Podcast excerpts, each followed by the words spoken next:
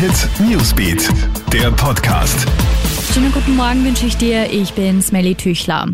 Startschuss für die Ausreisekontrollen im Corona-Hotspot Wiener Neustadt.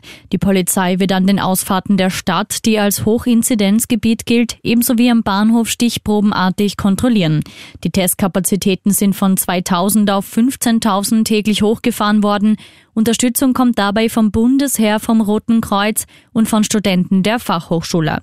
Möchtest du ausreisen, brauchst du ja einen maximal 48 Stunden alten negativen Antigentest oder einen höchstens 72 Stunden alten negativen PCR-Test.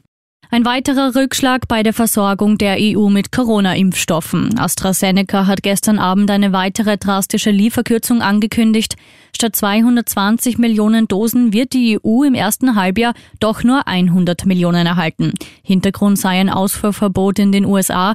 In mehreren europäischen Ländern gibt es ja einen AstraZeneca-Impfstopp. Die Weltgesundheitsorganisation tritt den Zweifeln entgegen.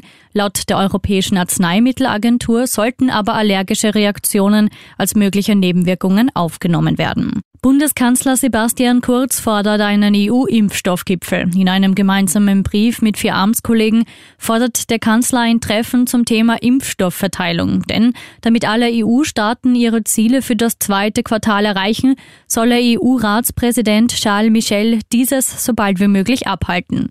So steht es im Schreiben der Premiers von Österreich, Tschechien, Slowenien, Bulgarien und Lettland an die EU-Spitze.